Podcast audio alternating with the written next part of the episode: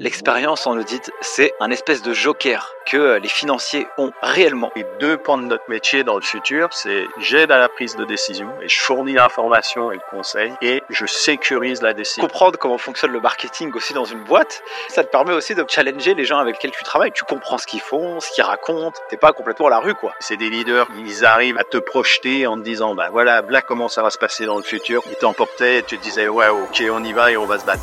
Avant de démarrer l'épisode, grosse info pour ceux qui passent ou qui veulent passer le DCG, diplôme de comptabilité et gestion. On vient de lancer aux éditions Duno un livre qui s'appelle Mon DCG validé, le premier guide pour vous aider à valider votre diplôme, que vous soyez en initiale, en alternance ou en candidat libre. On a mis à l'intérieur de ce bouquin plus de 10 ans d'expérience, plus de 100 heures de formation à se former avec les meilleurs spécialistes en technique d'apprentissage, mémorisation. On vous donne le mode d'emploi pour valider votre diplôme. Allez directement en barre d'infos de cet épisode et si vous êtes un cabinet d'expertise comptable, offrez ce bouquin à vos collaborateurs juniors pour les aider à valider leur diplôme et de vivre une carrière professionnelle dans l'industrie de la compta et gestion la plus épanouie possible. Place à l'épisode. Salut et bienvenue dans un nouvel épisode du podcast Les Guides des Chiffres. J'espère que vous avez la pêche. Aujourd'hui, très heureux de vous accueillir pour une nouvelle masterclass avec Yann Olivier, expert comptable. Depuis de nombreuses années, il a fait 10 ans d'audit, 10 ans d'expertise comptable. Ça fait 5 euh, ans qu'il est directeur général aussi dans un cabinet qui s'appelle Easyco, qui a eu plusieurs transformations, des fusions. En termes de CA, c'est 45 millions d'euros de chiffre d'affaires, 560 collaborateurs. Dans cet épisode, nous allons parler à la fois de management, de transformation digitale, de euh, gestion de la relation client, quel type de manager euh, aide à faire progresser les autres. Sur ce, un vrai programme. Merci euh, à tous d'être toujours de plus en plus nombreux sur ce podcast. Salut Yann, bienvenue dans le podcast Les Geeks des Chiffres. Bonjour Nicolas.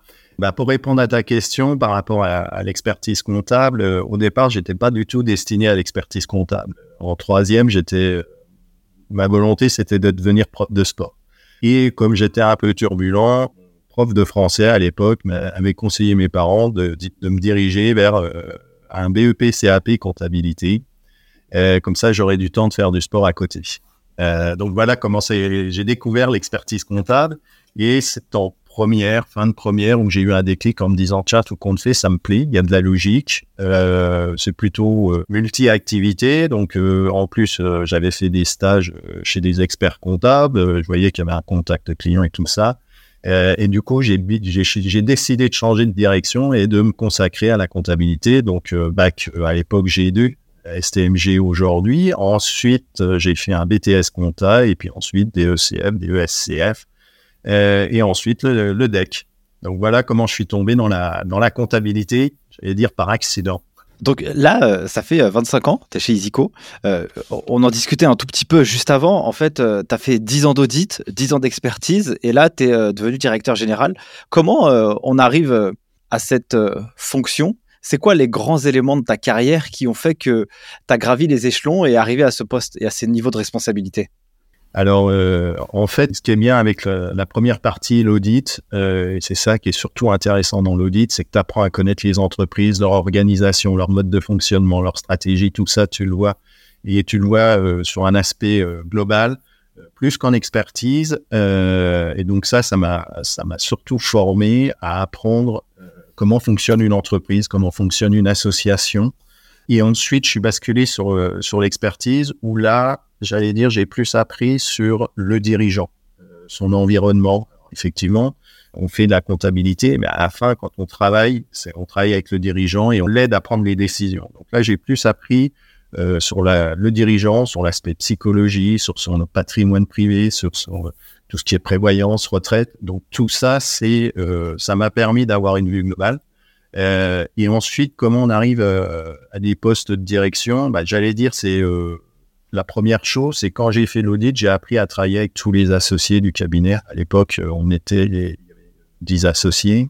Et donc, ils avaient tous, ils me connaissaient tous. Je faisais de l'audit avec chacun, puisqu'on était dans un service transversal.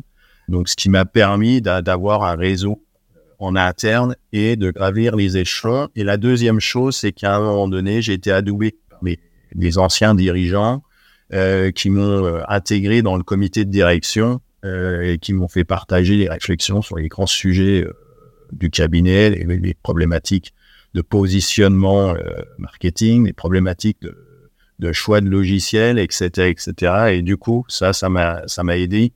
Et dire, j'ai fait quasiment 10 ans de comité de direction avant de prendre un poste de direction. Franchement, c'est une masterclass ce que tu viens de, raconter. C'est que euh, tu dis que l'audit, ça t'a permis de comprendre euh, l'entreprise et l'expertise, ça t'a permis de comprendre le dirigeant. Et ça, euh, j'ai rarement entendu cette analogie comme ça et que je trouve ça super. Donc, je m'en servirai. Hein. si tu vois un post LinkedIn où je parle de ça, ce sera une spéciale dédicace à toi, Yann. Est-ce que tu pourrais, euh, je sais pas, vulgariser un peu euh, l'audit pour euh, des collaborateurs un peu juniors qui savent pas ce que c'est? Moi, je trouve que c'est un métier extrêmement intéressant, juste par rapport à ce que tu as dit. Mais concrètement, comment tu fais pour découvrir comment fonctionne une entreprise grâce à l'audit? En fait, tu le fais au travers des, missions, que ce soit l'audit légal ou contractuel. À un moment donné, tu as, plusieurs phases où tu vas découvrir l'entreprise. La première, c'est ta prise de connaissance. Tu vas avoir une prise de connaissance euh, mais pas uniquement sur le service comptable, mais sur toute l'organisation de l'entreprise, puisque tu dois mesurer ce qui se passe en amont de, ton traitement comptable euh, et également en aval avec, euh, avec les tableaux de pilotage. Ça, c'est le, premier point, ce qui veut dire que tu vas t'entretenir avec un responsable magasin, avec une personne qui travaille dans les rayons, avec une personne qui travaille aux achats, etc., etc ça t'enrichit et ça te permet de découvrir le métier de chacun. Et ensuite, la deuxième, la deuxième phase, c'est quand tu vas écrire les procédures. Et là, j'allais dire plus en, audit contractuel encore, où tu vas écrire tout le cheminement euh, d'une OP, d'un process, euh, que ce soit un process achat, un process RH. Euh, et donc, du coup, ça te fait découvrir euh, au grand large. Et en plus, ce que, ce que j'aime aussi dans l'audit, c'est que c'est hyper large en matière de, de, métier et de compétences, c'est que tu vas aller chercher des compétences en droit des sociétés ou en droit euh, au niveau des associations. Tu vas aller chercher des compétences sur la partie RH, euh, sur la partie euh, bien évidemment comptabilité, sur la partie organisationnelle, stratégie. Donc c'est hyper large et hyper enrichissant et aujourd'hui ça te permet de prendre de la hauteur et d'analyser et de travailler sur j'allais dire, sur les process, d'analyser les process, de traiter les problématiques. Et aujourd'hui, ça me sert encore quand je travaille chez EasyCo et que je travaille sur les process EasyCo. Tu vois, je parle souvent d'un concept, enfin pas d'un concept, hein, mais j'aime beaucoup utiliser cette terminologie, euh, développer sa culture business. Parce que quand tu bosses en comptabilité, bah, tu vois des chiffres, mais en fait, les chiffres, ce n'est que la traduction de, du business, de l'histoire. Ça raconte l'histoire, en fait. C'est un peu une espèce de finalité.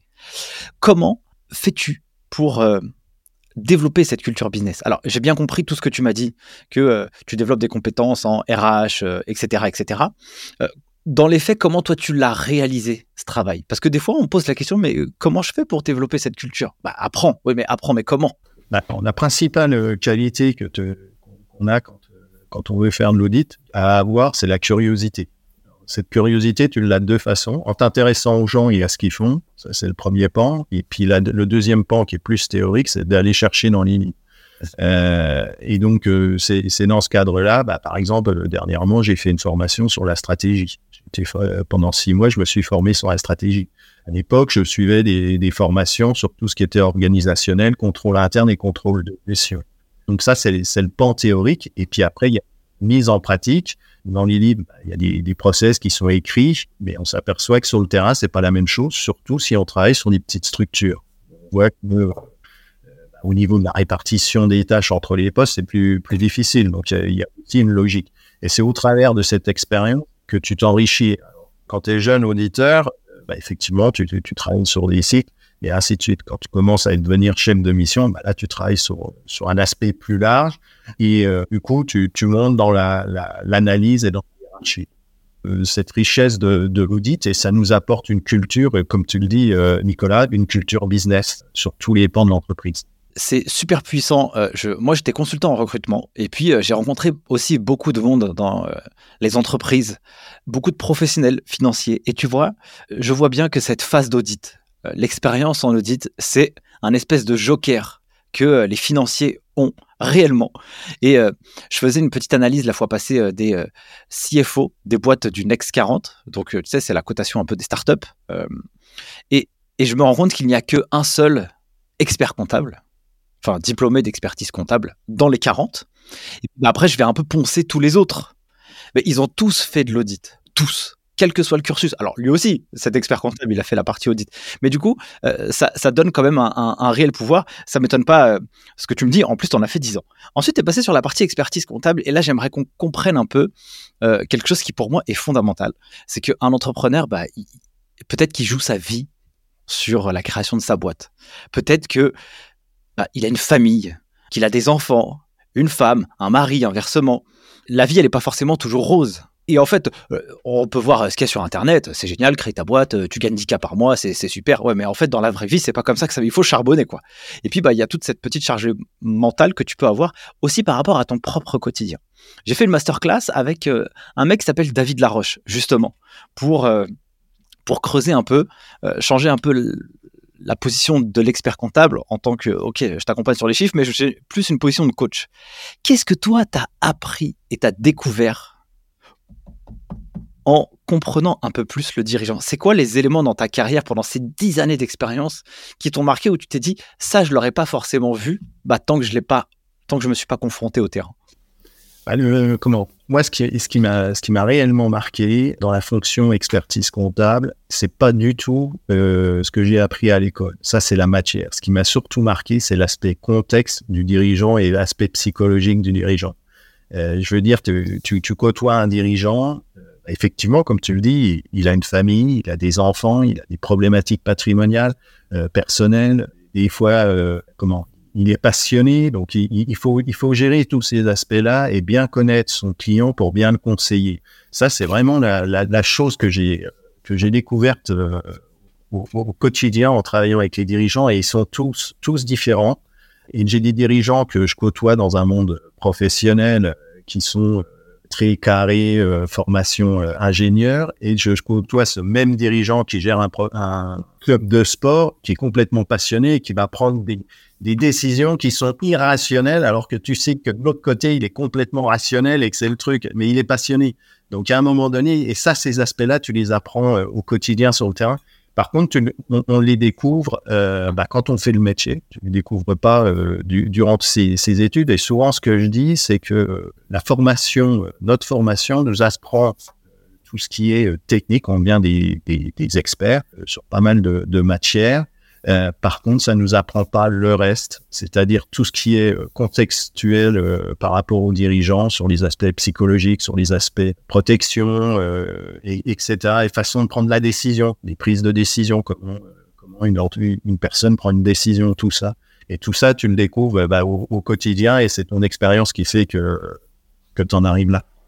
Est-ce que euh, tu aurais une expérience un peu difficile à partager que tu as rencontrée dans toute cette partie Et puis aussi, euh, pour apporter un peu de lumière à cette partie de la question, aussi une expérience qui t'a profondément waouh Tu te dis, ah, c'est ça, c'est une belle expérience qui m'a peut-être, je sais pas moi, qui a été euh, chaleureux pour toi, qui t'a appris quelque chose. Est-ce que tu pourrais faire deux histoires différentes pour nos auditeurs? Ouais, alors deux expériences. J'en ai une qui est plutôt malheureuse. C'est la première fois où j'ai été convoqué police financière pour un client euh, qui s'était fait approcher par des avocats. On est proche du Luxembourg, donc euh, voilà, euh, pour des montages dans des îles exotiques. Et donc, il a passé une journée en garde à vue. Les policiers m'ont appelé le soir à 20h en me disant, bon, est-ce que vous connaissez monsieur? J'aurais dit oui. Je leur ai dit, bah, je viens. Ils m'ont dit, non, non, on va le laisser passer la nuit, on verra demain matin. Ça, ça m'a marqué et ça l'a marqué de façon définitive. Ça, c'est une expérience qui a été plutôt plutôt difficile parce que je l'ai vécu euh, avec lui après. Ça l'a marqué. Et donc aujourd'hui, dans ses prises de décision, tu vois clairement que ça, ça a laissé une trace indélébile. Ça, c'est, donc, ça veut dire que lui, il a, il a peur un peu quand il prend une décision. Il a toujours besoin d'être assuré par une, deux, trois, quatre personnes. Aujourd'hui, du moins hier, quand il prenait une décision, c'était surtout l'aspect euh, faire, du, faire de l'argent. Aujourd'hui, quand il prend une décision, c'est ce qui prime, c'est la sécurité. C'est de dire, est-ce que je suis bien dans la règle Est-ce que je suis bien dans le, dans le truc Voilà. Donc euh, là, il a vraiment fait euh, volte-face euh, par rapport à ça. Et il l'a vécu difficilement parce que, bah, effectivement, derrière, il y, a, une femme, deux enfants. Papa rentre pas le soir et qu'il faut expliquer, c'est un peu chaud. Donc ça, ça a été, ça a été très marquant. Et ta nuit à toi, à ce moment-là, elle ressemble à quoi? Tu réfléchis, bon, tu dis de toute façon, on verra demain. c'est, c'est, mais on peut, on peut même se dire si on n'a pas commis une bêtise aussi nous-mêmes, tu vois. Alors, tu, tu, tu réfléchis. Euh, alors, moi, je l'ai découvert, euh, sa prise de contact avec les, les, avocats au moment où je suis arrivé à la police financière. Donc, ça a été euh, plutôt, je l'ai plutôt vécu, j'allais dire, quand j'y ai été, j'y allais un peu dans ce que c'était en disant, la nuit, j'avais balayé le dossier en disant, ah, c'est un truc que j'ai loupé, à quelque chose et tout. Tu veux le matin, et quand ils m'ont décrit la chose, leur ai dit, bah, non, je découvre et tout. Ils ont checké, hein, ils ont été vérifiés, puisqu'ils nous auditaient ils nous, ils nous auditaient tous les deux en même temps, donc ils allaient vérifier, revenaient, machin, et assez rapidement, au bout d'une heure, une heure et demie, ils se sont dit, bon, bah, ok, c'est bon, euh, vous êtes euh, hors de cause. Là, tu, tu redescends de quelques étages, euh, et après, tu, tu, travailles effectivement par rapport, euh, par rapport aux dirigeants en disant, voilà comment il était, voilà ce qui s'est. En fait, il a fait des mauvaises rencontres.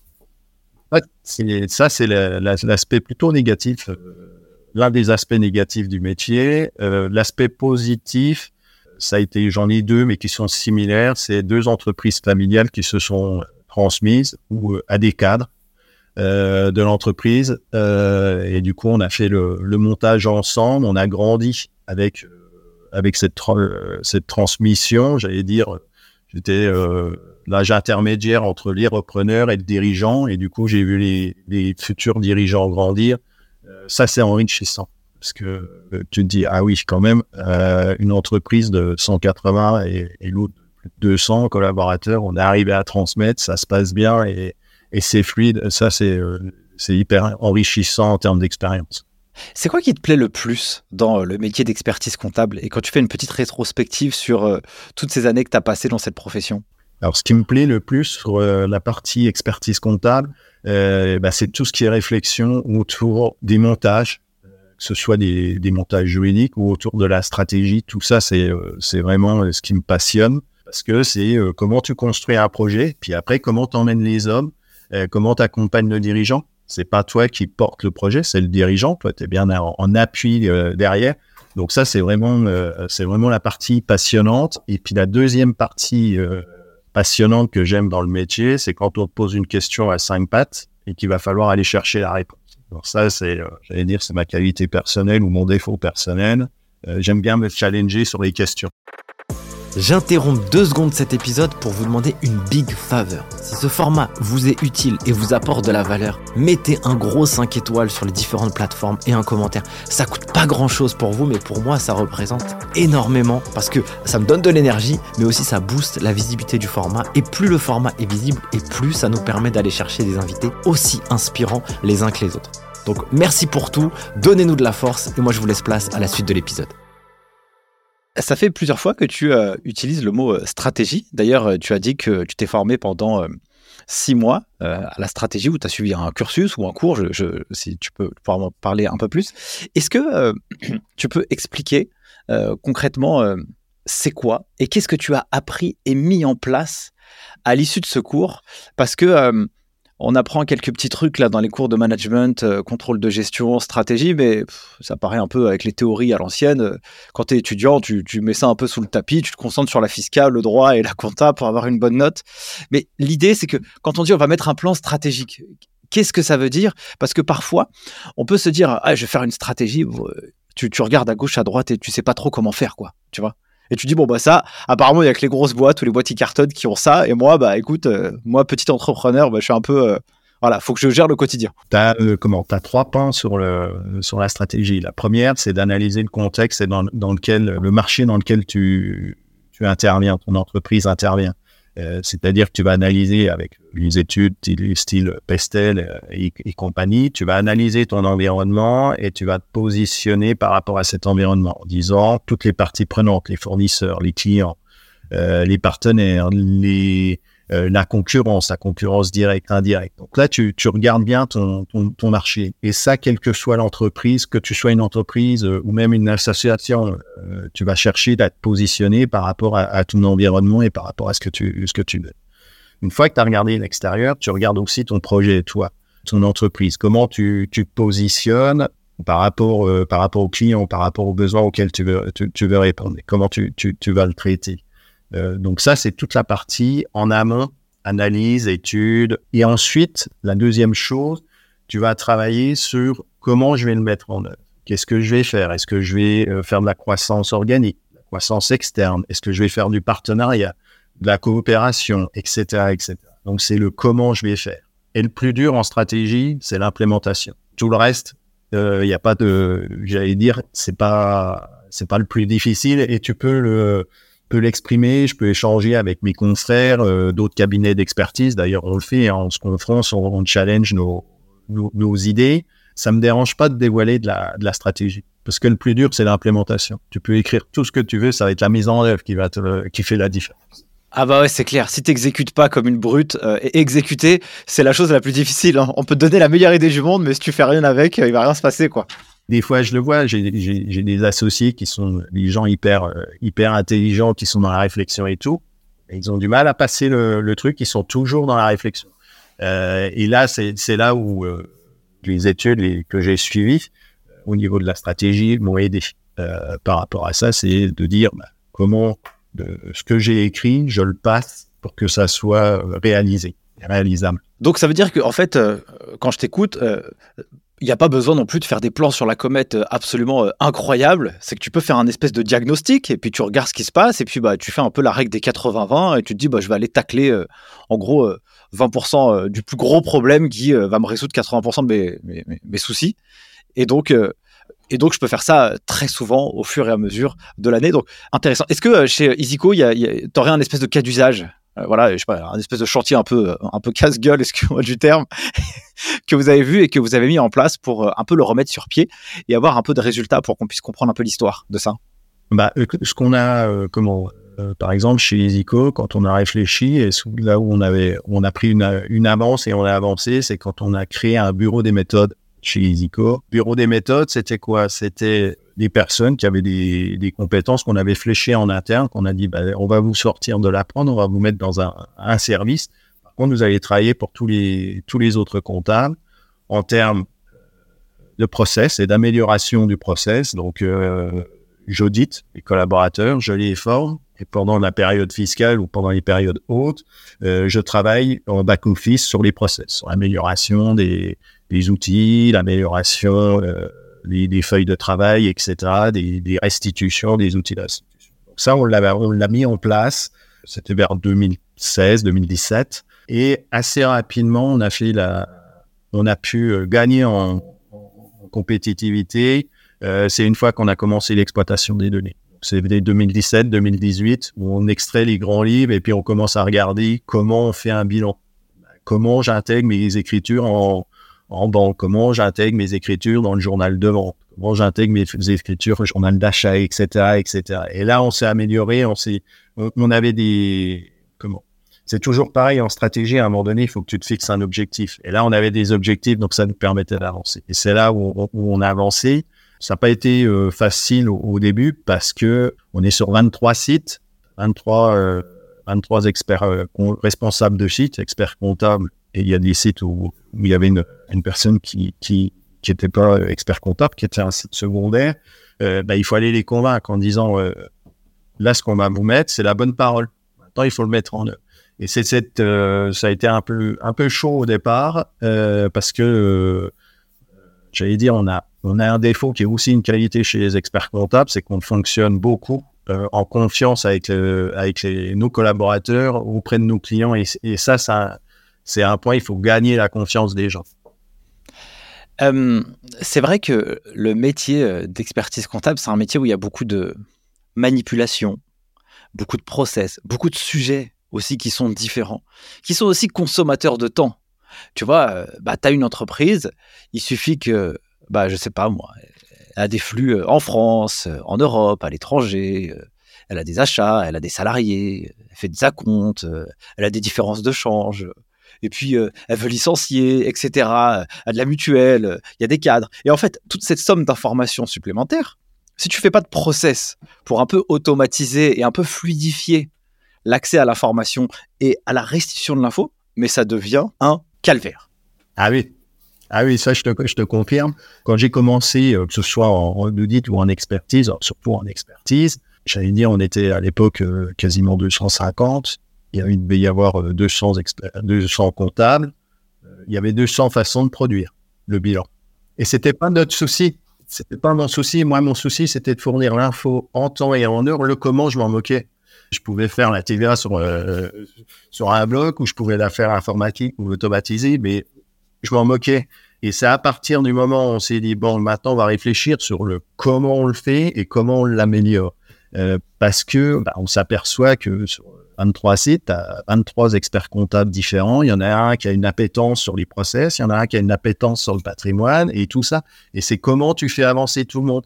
Et donc, notre bureau des méthodes, ce que je l'imaginais, c'était un peu la voiture balai du Tour de France qui ramassait tout le monde et qui faisait remonter tout le monde. Euh, tout le monde. Mais euh, c'est vrai que ça a été un changement dans les mentalités. Euh, c'est hyper intéressant. Est-ce, bah, du coup, comment vous avez fait pour euh, intégrer euh, cette, cette partie-là? Il y a ce qu'on appelle un peu la résistance au changement. Là. Ouais, mais moi, j'ai toujours fait comme ça. Moi, je suis habitué, je suis tranquille. Et là, toi, tu arrives avec, avec ton plan stratégique. Écoute, Coco, je vais peut-être t'aider. Exactement. et là, tu te dis, bon, il va falloir l'expliquer. Alors, on a essayé toutes les méthodes. J'allais dire à peu près toutes les méthodes en matière de, de, de changement. Euh, la première, c'est de dire bon bah voilà, on vous propose, euh, on crée un bureau des méthodes, il est à votre disposition, on, vous propose de, travailler avec lui. Là, tu t'aperçois que ça marche pas plus que ça parce que les gens restent dans leur truc en disant mais moi j'ai rien à, apprendre, ça m'apportera rien. Moi, euh, mes clients sont satisfaits, donc à partir de là, je, peux continuer ma vie. La deuxième chose, c'était de dire bon bah ceux qui, qui avancent se reprimer et tout ça on l'a fait, mais pas plus que ça. C'est pas la. Euh, je suis dans mon quotidien, je suis sécurisé, je suis dans ma zone de confort, ça se passe bien avec mes clients, ça se passe bien avec mes collaborateurs. Pourquoi j'irais changer et remettre tout ça en cause euh, avec un risque sur mes clients ou sur mes collaborateurs? Euh, Et Là où ça a commencé à avancer, c'est quand tu commences à mettre des outils de pilotage et des indicateurs, euh, et puis que tu, commences à faire des classements, où là, les gens se challenge en se disant, bon, je suis dans les derniers, là, il va peut-être falloir que je donne un petit coup de un petit coup d'accélérateur. Euh, c'est ça qui, a fait qu'on a, a avancé. Mais tant que tu n'as pas d'indicateur, que tu n'es pas factuel, hyper compliqué. Ah, c'est super euh, intéressant ce que tu dis. Euh, on ne peut améliorer que ce qu'on mesure. Il y a euh, cette citation qui, qui, dit ça. Et je trouve que l'avantage d'avoir fait ça, c'est qu'en fait, tu mets face à des chiffres. Les gens, ils sont face à des chiffres. En plus, pour des professionnels du chiffre, donc ça leur parle carrément, tu vois. Et, et puis, il y a cette petite effet un peu comparatif. Ah, des fois, on n'aime pas trop. Et donc, du coup, ça nous renvoie aussi à notre propre, propre à notre propre pardon, j'allais pas dire incompétence, mais ça dire ah bah peut-être qu'on pourrait faire un peu mieux. Si les autres arrivent à le faire, bah pourquoi pas nous? Donc si on le prend avec bienveillance et intelligence, ça nous aide à progresser. Ça veut dire aussi que euh, en même temps que tu leur donnes un objectif et que tu mesures cet objectif, ça va pas se faire tout seul. Il faut que tu leur donnes des moyens, les ressources. S'ils ont l'incompétence, c'est de leur dire ok, bah, on va travailler en binôme, un style de mentorat, puis tu vas te faire accompagner sur le sujet. Il faut aussi euh, donner les moyens une fois que tu as fixé l'objectif et les indicateurs. Est-ce que euh, tu aurais un espèce de cas d'usage qui euh, permettrait de comprendre à nos auditeurs quelque chose que vous avez mis en place? Par exemple, voilà, je, voulais qu'on traite un peu dans, le cadre de cet épisode un peu la gestion d'un client de A à Z. C'est quoi les éléments que vous avez mis en place pour finalement tenter de réduire la production comptable à son maximum? J'imagine que ça, c'est un sujet que vous avez dû traiter. Oui. alors, pour la, petite histoire, EasyCo, on a fusionné, euh, c'était un cabinet, on a fusionné, notre dernière fusion est en 2021. Euh, 2021, on passe de 300 collaborateurs à 500, 510 euh, euh, collaborateurs. Et donc là, il a fallu retravailler tous les, process et les, améliorer. Et on était sur des outils différents. Donc, compliquer un peu les, choses. Euh, et du coup, on a travaillé sur la, production et sur le collaboratif avec les, clients sur la mise en œuvre. Et donc, on le suit au travers de, tableaux euh, issus de Power BI. Euh, on suit cette, les outils mis en place chez les clients, les intégrations, ce qui fonctionne, ce qui fonctionne pas, la fréquence des intégrations, pour voir quand il y a des, par exemple, si un client s'est pas connecté pendant deux mois ou même un mois, on l'appelle en disant bon, Monsieur le client, vous avez un problème. Est-ce que vous voulez qu'on reprenne la main? Est-ce que vous voulez qu'on vous fasse une formation? Et ainsi de suite. Donc là, on a mis en place une équipe digitale qui accompagne les clients euh, sur la, montée en puissance du, collaboratif. Donc, euh, En fait, on, à partir de, du marché, à partir des outils, bah, on essaye d'apporter des, des, réponses et de, de, travailler dans ça. Donc, quand un client il arrive, il rencontre l'expert comptable, ils, ils font un deal, ils tombent d'accord. Et après, il y a quelqu'un du digital qui vient travailler avec le client pour savoir comment optimiser, comment il est organisé. Parce qu'il y a des, l'organisation en collaboratif fonctionne pas avec tous les clients. On a des clients, euh, j'imagine un peu, mais euh, c'est la boîte à chaussures.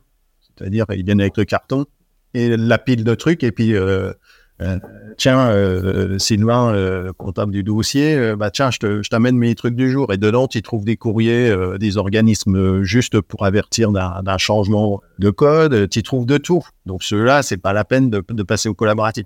Donc, il faut, il faut segmenter tes clients euh, segmenter en fonction de leur organisation, segmenter en fonction de leurs problématiques, euh, en fonction de leur statut fiscal et segmenter en fonction de leur taille. Et, donc ça, tout ça, ça demande une organisation au sein du cabinet euh, de, de, travailler sur cette, cette, segmentation et de dire, bah voilà, chez euh, EasyCo ou chez peu importe le cabinet, voilà comment je produis des, une SI, parce que dans la SI, on a besoin de ça comme information et pour le dirigeant, il a besoin de ça. Euh, dans une société, une boulangerie, ben, on a besoin de ça comme info. OK, comment on, construit et, on apporte les éléments qui permettent aux dirigeants ben, de, se positionner et de décider. Ça veut dire que euh, vous faites une, analyse assez fine des clients qui viennent chez vous, et puis bah, vous, essayez de, dire que bah, voilà, s'il y aura que des boulangeries qui vont venir, eh il y aura cette espèce de template de travail qui sera accessible à tous les collaborateurs de chez EasyCo pour qu'ils disent OK, avec un boulanger, et eh ben en fait, euh, j'ai pas de problème. J'ai qu'à suivre l'autoroute du soleil là, et puis euh, je coche mes petites cases. Puis une fois que je les ai cochées, normalement, mon dossier sera euh, à la fois complet et le plus optimisé possible. Je trouve ça intéressant parce que on parle c'est que beaucoup de digitalisation et quand tu es sur le monde de l'internet, bah tu penses que la digitalisation c'est c'est tout le monde, mais en fait il y a je sais pas 3 millions 500 000 TPE en France. Enfin ma mère si elle fait un, une boulangerie, elle n'utilisera pas euh, l'application mobile, tu vois ce que je veux dire? Elle va t'envoyer les, factures euh, comme, euh, comme il se doit. C'est pas un peu, j'allais dire, ah, c'est il y a que moi qui le dis, d'accord? Moi, je me permettre de dire, c'est pas un peu chiant de travailler avec ce genre de client parce que, tu sais, c'est un peu, c'est un peu contre le progrès de, la profession, tu vois? Donc, il faut un peu se tirailler en disant, je le prends, je le prends pas. C'est quoi un peu ta philosophie là-dessus? Sur euh, comment? Effectivement, tu as des clients euh, dans ton portefeuille client, tu en as des qui sont consommateurs de temps et tout, et il faut que, que tu puisses les, les accompagner. Aujourd'hui, euh, comment c'est une réflexion qu'on a qu'on a chez EasyCo, c'est euh, est-ce qu'on peut accepter tous les clients? Est-ce que tous les clients doivent rentrer dans notre Est-ce qu'on doit s'adapter à tous nos clients? Ça, c'est vraiment la réflexion et par rapport au digital sur sur ce sujet. Après, ce qui prime dans la relation avec le client, c'est l'intuitu personné et la confiance que tu as entre l'expert comptable et le client. Ça, c'est ce qui prime. Aujourd'hui, il y a des clients, bah, effectivement, ils sont, euh, ils rentrent pas dans notre organisation et on pourrait se poser la question de les sortir. Il y en a certains qu'on sort si le client euh, n'a pas de respect ou manque de respect vis-à-vis d'un collaborateur. Ça, je pense que c'est euh, casus belli. Euh, c'est pas la peine de, de, de, poursuivre et, du coup, c'est mettre fin à la mission et ça rend service aux au collaborateurs.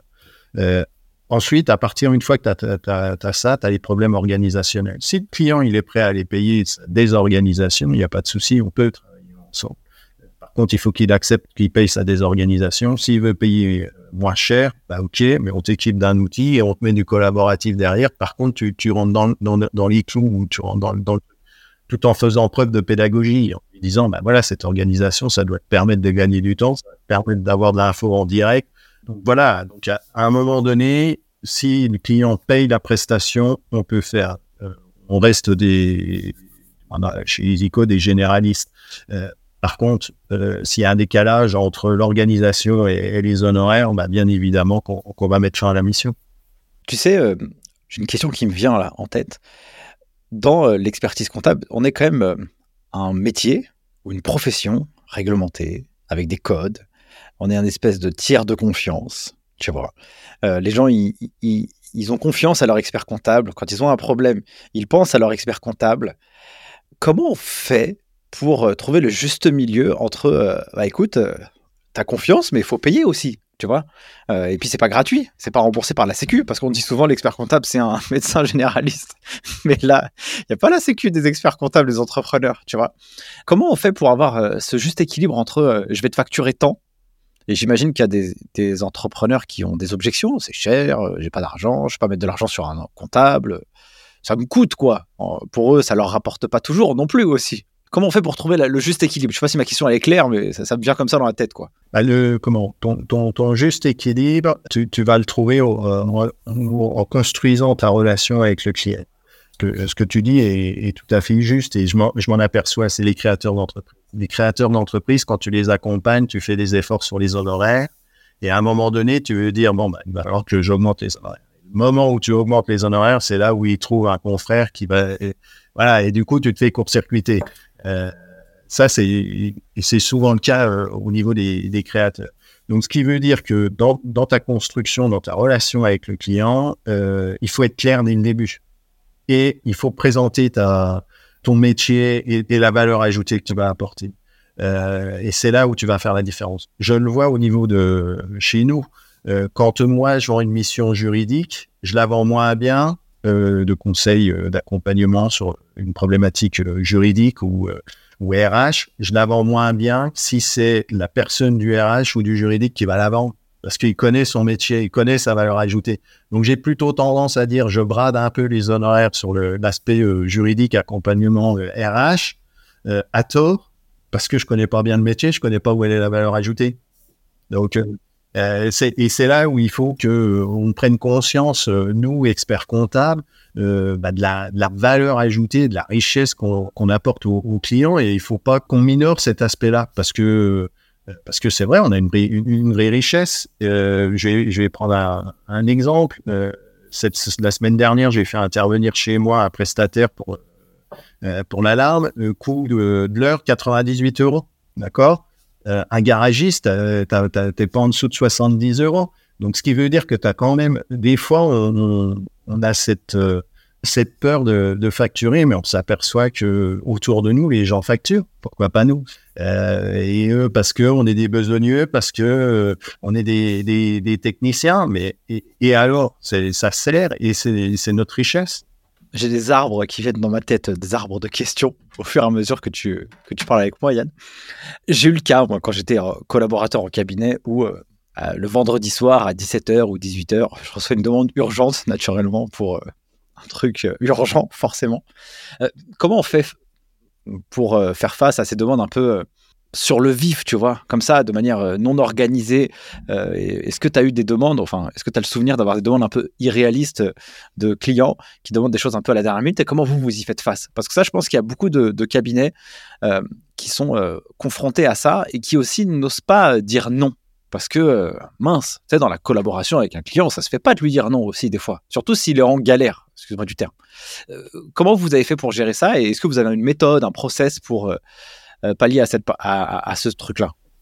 Bah comment? Quand tu quand analyses l'expert comptable euh, et sa relation avec le client, ce que je te disais, c'est une relation de confiance. La deuxième chose, c'est une proximité. Mais proximité ne veut pas dire précipitation dans la réponse. C'est-à-dire qu'à un moment donné, quand le client te demande et que tu l'habitues à lui répondre dans les cinq minutes ou à être hyper réactif, tu rentres dans un cercle qui est, vicieux et du coup, euh, bah, comme tu es réactif, il se dit bah, il n'a pas besoin de beaucoup de temps pour réfléchir, donc ça ça, coûte pas cher et euh, du coup, je négocie les honoraires. Euh, donc, il faut que tu éduques les, collaborateurs et puis les, experts comptables. Exemple, chez nous, on a mis en, place un parcours relationnel client. Euh, où on accompagne, euh, que ce soit les secrétaires, les collaborateurs comptables, euh, sociaux et les experts comptables, sur la relation avec le client. Euh, déculpabiliser et puis bien remettre tout, tout, à son niveau. Donc, ce qui veut dire que quand le client il t'appelle à 17h le vendredi soir, c'est un, OK de dire OK, monsieur le client, j'ai bien compris votre demande. Par contre, ça va me demander un peu de temps pour vous fournir une information qui soit fiable et, constructive. Euh, donc, euh, ce que, je vous propose, c'est que euh, lundi matin à première heure, je vous rappelle et on essaye de, travailler ensemble et j'essaierai de vous fournir le, budget ou peu importe, simulation de, de, financement pour votre projet mercredi ou vendredi de la semaine prochaine, en étant clair sur ça. Et le client va le faire une fois, deux fois, trois fois, et puis à un moment donné, il va rentrer dans le moule. Ou s'il rentre pas dans le moule, il va, il va pas être, euh, il va pas être satisfait. Auquel cas, il, il va partir. Euh, et donc c'est bien là-dessus sur cette, euh, cet aspect de formation sur la relation client sur lequel on, on, travaille et on doit travailler pour déculpabiliser et pas être dans la sur, surréaction. Aujourd'hui, effectivement, avec Internet, tu trouves tout en un temps record. Par contre, nous, notre richesse par rapport à ça, c'est on connaît le client, on connaît sa psychologie, on connaît son contexte euh, et son environnement et on connaît la trajectoire de son entreprise. Donc, ça nous permet, et on doit prendre le temps de construire la, réponse. On ne peut pas, en un clic, euh, sortir une, taper sur Internet et sortir une réponse qui, correspond. Quand c'est une, question technique, pas de souci. Mais quand ça commence à être une, pour une prise de décision, là, c'est plus. Il y a d'autres facteurs qui rentrent en compte. Et donc, c'est là où on doit se différencier. On n'ira jamais aussi vite qu'Internet. Par contre, dans notre qualité euh, d'approche, euh, de, relation avec le client, là, on, a un avantage et celui-ci, on doit le, le garder et le conforter. J'aime bien cette. Euh, aspect en plusieurs étapes. Euh, le fait qu'il t'écrive, bah, tu lui réponds, parce que lui répondre, ça veut dire que tu l'as bien pris en considération. Tu lui réponds pas à sa question, mais tu lui dis que j'ai compris ce que tu m'as demandé. Et puis bah, lundi ou mercredi ou la semaine prochaine, je te ferai ton truc une fois qu'on aura fait euh, étape 1, 2, 3 ensemble. Comme ça, ça permet aussi à la personne de se dire bah, je suis accompagné, mais je rentre dans un espèce de funnel avec un calendrier au lequel je me dis bon, bah, ça marche comme ça. quoi. Tu vois.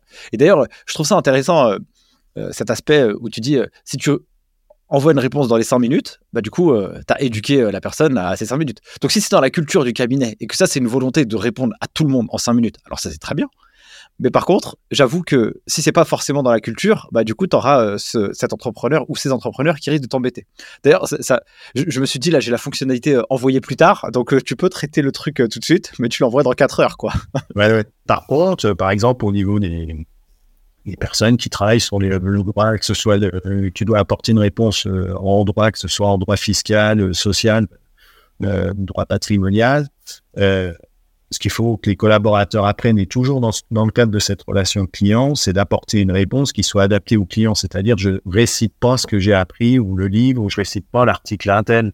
Notre valeur ajoutée, elle est pas là. Notre valeur ajoutée, elle est dans la traduction euh, et de dire, euh, bah voilà ce que dit l'article voilà euh, par rapport à votre position et voilà les, les, pistes sur lesquelles euh, vous, vous, pouvez euh, choisir, dessiner. Mais si tu dis juste l'article, c'est sûr que le client il te rappelle et puis il te dit je comprends rien à ce que, que vous faites.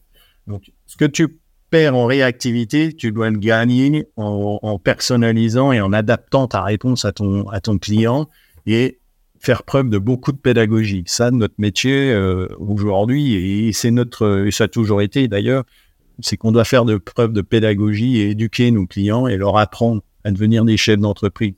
Souvent, ils ont leurs compétences métier. On parle de la boulangerie. Le boulanger, il a sa compétence sur son métier. Par contre, la partie gestion, il ne l'a pas apprise. Euh, et c'est là où on doit faire preuve de pédagogie. Quand on lui dit, bah voilà, il faut que vous fassiez comme ça, mais c'est pourquoi vous devez faire comme ça. Parce que il y a tel article qui a joué, il y a telle euh, chose qui a joué. Compte tenu de votre évolution et de l'évolution de votre boulangerie, on s'aperçoit que la tendance est plutôt là. Donc, nous, on vous conseille de, de, travailler sur cette décision. On arrive à un, moment euh, un peu charnière. Alors, je ne sais pas s'il faut que je le dise comme ça, mais en tout cas, bon, il y a la facture électronique dans, pas si longtemps que ça. du coup, il faut qu'on arrive à changer un peu la perception j'imagine, euh, la proposition de valeur qu'on va apporter à nos clients, tu vois. Euh, ils te payent pour de la tenue compta, et puis on sait que la tenue compta, bah, ce sera un peu moins, euh, moins compta que maintenant, tu vois. donc du coup, il va falloir changer un peu le, mindset de l'entrepreneur en disant, OK, bah, je vais payer mon expert comptable, mais pour faire quoi? Alors, du coup, j'ai deux questions. Yann, c'est la première. Comment aujourd'hui vous faites, vous, chez Isico, pour fidéliser vos clients sur le long terme? Déjà, ça pour moi, c'est une première question, c'est important pour que le client ne se barre pas autre part. Deuxième élément, euh, on a parlé un peu euh, en off de transformation digitale chez vous. Euh, donc ça, c'est un sujet important. Qu'est-ce que vous mettez en place aujourd'hui? Et c'est quoi un peu votre vision stratégique, enfin votre vision, ou en tout cas les choses que vous, sur lesquelles vous travaillez pour faire face à ce coup de tonnerre qui est, selon moi, très positif pour les entrepreneurs? Voilà mes questions. Pour la première question, par rapport à notre évolution et la valeur ajoutée qu'on apporte à, nos clients, euh, dans notre stratégie, c'est, j'allais dire, celle-là, elle, est propre à tous les, cabinets euh, et notre avantage, c'est la proximité qu'on a avec nos clients et c'est là où on fait la, différence par rapport à des structures qui, sont sur Internet le client ne vient pas chercher la même chose quand il va chercher une prestation sur Internet que quand il va euh, au cabinet euh, du coin de la rue. Donc ça, c'est la proximité. Euh, à partir de là, c'est de continuer à travailler cette proximité, mais d'apporter des éléments pertinents et plus rapidement au client. Aujourd'hui, la digitalisation, il faut pas l'oublier, ça reste un problème organisationnel, c'est pas informatique, c'est organisationnel. Et deux, ça reste un outil et ça doit rester un, outil. Donc ça doit nous fournir effectivement, euh, nous permettre d'avoir des informations plus pertinentes.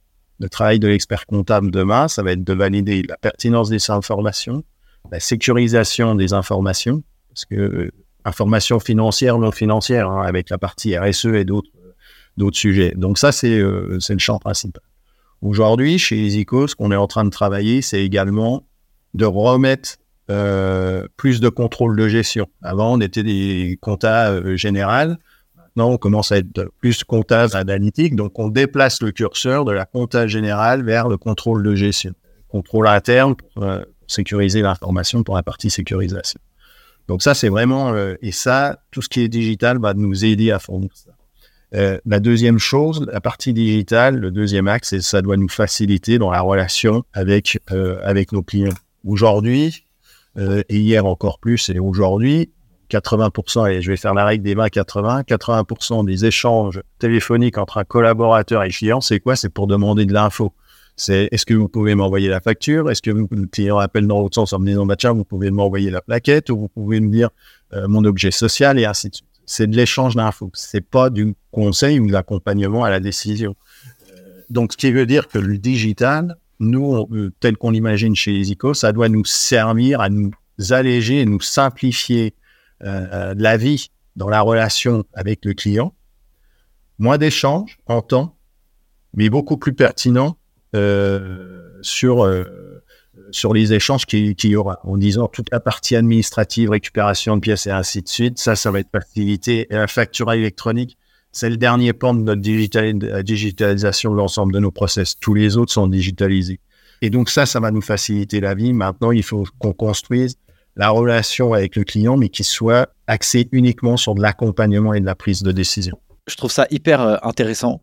Ah, tu vois, ça c'est intéressant ce que, ce que tu viens d'imager. Donc en fait, euh, tu essayes de virer toutes, euh, toutes les communications qui sont inutiles, qui sont énergivores en termes de temps, de charge mentale, qui apporte finalement assez peu de valeur parce que tu es en train de parler de, de choses qui sont obligatoires, quoi, d'avoir une facture, euh, un objet social. Oh là là, mais c'est pompeux, mais incroyable, quoi. Et généralement, on fait pas de l'expertise comptable pour faire ce genre de sujet. Et donc, j'aime bien de se dire que euh, dès que l'entrepreneur y rentre en relation avec nous, c'est pour un accompagnement à la décision, un accompagnement à la prise de décision. Je trouve ça extrêmement euh, puissant comme euh, image parce que c'est vrai que c'est ça en réalité que, l'entrepreneur il a besoin. C'est ça notre métier, c'est accompagner le dirigeant à la décision. Ça se traduit en, en deux aspects. Le premier aspect, c'est je lui fournis l'information et le conseil nécessaire à sa prise de décision. Une fois qu'il a fait sa prise de décision, c'est le deuxième aspect de notre métier, c'est de sécuriser sa décision. C'est-à-dire, je décide d'embaucher, OK, on va te sécuriser ton embauche sur la partie juridique sociale et également sur la partie RH. Comment on fait pour que ton collaborateur s'intègre bien dans tes équipes? Comment tu fais pour le faire monter en puissance sur ton métier? Et ainsi de suite. Tu construis le plan de formation et ainsi de suite. C'est vraiment les deux pans de notre métier dans le futur. C'est j'aide à la prise de décision et je fournis l'information et le conseil et je sécurise la décision masterclass. J'adore cette partie-là. On va arriver bientôt à la fin de l'épisode. Euh, j'aimerais qu'on parle aussi un peu de management. Euh, management, c'est euh, bah, ton job, hein, tu vois, depuis de nombreuses années maintenant. comment t'es Comment tu as découvert cette fonction de manager? On ne naît pas manager, euh, on l'apprend euh, au fur et à mesure de notre expérience. Euh, ça a été quoi déjà ta, ta première rencontre avec le management? La première rencontre avec le management, c'est quand j'ai pris mes, mes, mes, fonctions de, de direction, où là, j'ai eu à gérer des personnes qui n'étaient pas des comptables, qui sortaient du moule. Donc j'ai eu euh, une chargée de communication, un service RH, euh, et chez Isico, quand j'ai pris la direction, il n'y avait pas d'associé au-dessus de chacune des fonctions. J'ai tout de suite enlevé les associés en disant c'est rattaché à la direction et on est un service euh, support au service des, des, des gens du métier, euh, comptable et euh, social et, et juriste. là, j'ai appris à gérer des gens qui ne fonctionnaient pas comme moi. et en particulier la com, où là, ça a été comme je disais, c'était ma récréation. Euh, c'était un peu ma récréation, mais à gérer, c'était euh, voilà. En plus, c'était une personne qui euh, qui venait d'un grand groupe national dans l'environnement et qui a découvert le métier de, de l'expertise comptable avec les problématiques de, de, profession réglementée. Donc ça, c'était voilà. donc ça, c'est vraiment ma première découverte parce que au niveau des comptables, quand j'avais encadré des, comptables, j'étais responsable de site, euh, j'allais dire, ils fonctionnaient comme moi. Je connaissais leur métier. Donc, je, voilà, c'était, c'était assez facile euh, et assez simple. Gérer des gens qui sont pas de son métier, c'est beaucoup plus difficile. Et aujourd'hui, c'est aussi une des difficultés quand on doit gérer des gens euh, qui font de la gestion d'actifs ou qu'on gère des gens qui sont des collaborateurs digitaux, qui n'ont pas cette casquette comptable. Hein. Collaboratrice digitale, par exemple, j'ai une qui était secrétaire euh, chez un dentiste et qu'on a recruté et qu'on a formé euh, au, digital. Euh, ben là, tu apprends euh, à travailler avec des gens qui sont qui sont pas câblés comme toi et du coup tu t'adaptes tu, et tu vois comment comment construire avec elles leur parcours dans l'entreprise. Alors c'est très intéressant parce que tu vois, du coup à ce moment la culture business, elle a euh, un intérêt extrêmement important parce que comprendre comment fonctionne le marketing aussi dans une boîte, eh ben du coup ça te permet aussi de parler, euh, je dirais pas d'égal à égal, mais en tout cas de pouvoir challenger les gens avec lesquels tu travailles. Tu comprends ce qu'ils font, ce qu'ils racontent, où est-ce qu'ils veulent aller. T'es pas complètement à la rue quoi. Je vais te poser euh, une question. avec deux éléments. C'était quoi le type de manager que toi, tu respectais? Pour lesquels tu avais de l'admiration, ou en tout cas tu te dis, ça, ce modèle-là, c'est un modèle qui m'a marqué et qui m'a fait progresser dans ma vie. Toi, tu as rencontré en tant que manager. Le manager que je respectais, euh, j'en ai croisé plusieurs euh, dans, ma carrière. Ce qu'ils avaient de, commun, un, c'est qu'ils avaient une vision, une vision stratégique, et qu'ils avaient un fil conducteur et ils avaient une logique et ils dérogeaient pas à cette logique. La deuxième chose, c'est d'emmener les gens. C'est comment tu emmènes les gens. Et c'est les personnes, euh, c'est des leaders quoi. Ils, arrivent à te faire, euh, à te projeter en te disant, bah voilà, là comment ça va se passer dans le futur. Voilà ce qu'on, qu comment on voit les choses. Même si à la fin il y avait des, des écarts entre ce qui était imaginé et, le truc, euh, ils t'emportaient. Ils t'emportaient et tu te disais, waouh, waouh, oui, ok, on y va et on va se battre. Euh, ça c'est et la deuxième, une deuxième gros aspect également, c'est qu'ils avaient beaucoup de respect pour toutes les personnes dans l'entreprise, quel que soit l'échelon, quel que soit, euh, voilà, ils avaient une, capacité d'écoute euh, qui était hyper, euh, hyper importante. Ça, ça, ça me faisait rêver, ça me fait rêver. Bah, du coup, mon autre question, c'est toi, quel type de manager es-tu, ou en tout cas, quel type de manager essayes-tu d'être? Alors, en termes de manager, je suis plutôt, euh, j'allais dire, un manager pédagogue. C'est-à-dire que les gens qui travaillent autour de moi, je les fais grandir. Il n'y a pas de souci, ils peuvent prendre la lumière. Moi, ça me, ça me dérange pas du tout. Je leur fixe un cadre et ils travaillent dans le cadre. Je, je parlais du marketing. Quand on a recruté la personne chargée de communication, euh, bah, au départ, elle a fait son métier. Ensuite, j'ai travaillé avec elle. On a construit le budget ensemble. Aujourd'hui, elle gère son budget toute seule et j'allais dire, c'est le contrat que j'ai avec elle. Et maintenant que tu as ton cadre et ton contrat, tu te débrouilles, tu, tu gères. Les grosses décisions, bien évidemment, elle vient me voir, mais elle a son, son, budget, elle a sa ligne directrice euh, par rapport à l'année à venir. Et donc, euh, du coup, elle a son cadre et là, elle, peut s'exprimer dedans. Et s'il a besoin de compétences, eh ben, on va lui, lui trouver une formation et des choses comme ça. Donc, c'est plutôt euh, faire grandir, faire grandir les gens qui sont qui travaillent avec moi, Euh, et ça, et ça euh, je pense que c'est une richesse parce que ça leur donne une certaine autonomie. Et du coup, ça a aussi un intérêt pour eux et ça donne du sens à leur travail en disant, bah, moi, quand je travaille, j'ai une certaine liberté, il y a un cadre, mais je sais comment m'exprimer dans ce cadre. Tu as employé un mot que je trouve assez euh, euh, juste et judicieux. Alors, je sais pas si. Je pense qu'il faut euh, des espèces de mégalomanes, des gens qui veulent la lumière sur eux, parce que j'imagine qu'ils arrivent à créer des trucs euh, forts. Je sais pas, je, sais pas peut-être Steve Jobs, il était peut-être un peu comme ça, j'en sais rien. Mais par contre, il y a un truc que, qui est assez euh, intéressant, c'est que les autres, ils peuvent prendre la lumière. Euh, et là, j'ai euh, Didier Deschamps qui me vient dans ma tête, tu vois, Kylian Mbappé, Paul Pogba et toute l'équipe de France en 2018. Je crois que si je me trompe pas, parce qu'au foot, je suis pas non plus le, plus le plus fort. C'est 2018. Bah lui, il prend pas la lumière, quoi. Lui, il s'en fout. C'est les joueurs qui prennent la lumière. Mais du coup, lui, il est là pour pour mettre les bonnes personnes à la bonne place et puis tirer le meilleur d'eux-mêmes je trouve que euh, cette volonté de laisser les gens s'exprimer et d'exprimer leur talent et leur lumière, je pense que c'est aussi un des rôles du leader, euh, ça, du, bon leader, parce que tu brides pas les gens et tu les laisses euh, exprimer leur plein potentiel. C'est ce que je dis. Moi, je suis là pour leur donner, leur donner les outils pour qu'ils exercent leur métier en harmonie. Voilà, je suis juste là pour les, les, accompagner, éventuellement prendre des décisions avec eux. Et généralement, quand une collaboratrice ou un collaborateur vient dans mon bureau, et c'est comme ça que j'avais été formé. Quand tu viens avec la question, il faut déjà que tu viennes aussi avec les réponses. Euh, autrement, c'est pas la peine. Euh, et donc, ils, cherchent, ils reviennent, ils viennent te consulter. Tu leur dis, bah, moi, j'aurais fait comme ça, je, je ferai comme ça. Euh, voilà. Et, et, là, dernièrement, j'avais une collaboratrice, euh, elle, elle fait, elle est montée, elle encadre une équipe, euh, elle passait les entretiens.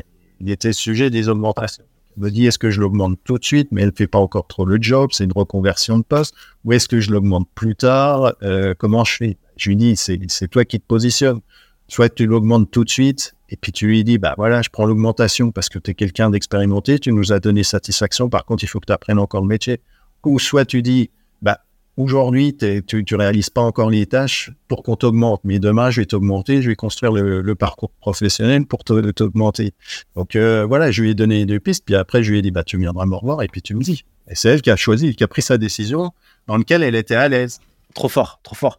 Parce que tu vas co-construire. La personne, elle s'est cassée un peu les dents au début. Par elle-même, elle a creusé, elle a cherché, elle a trouvé des réponses. Elle s'est dit, OK, bah, ça, ça c'est bon.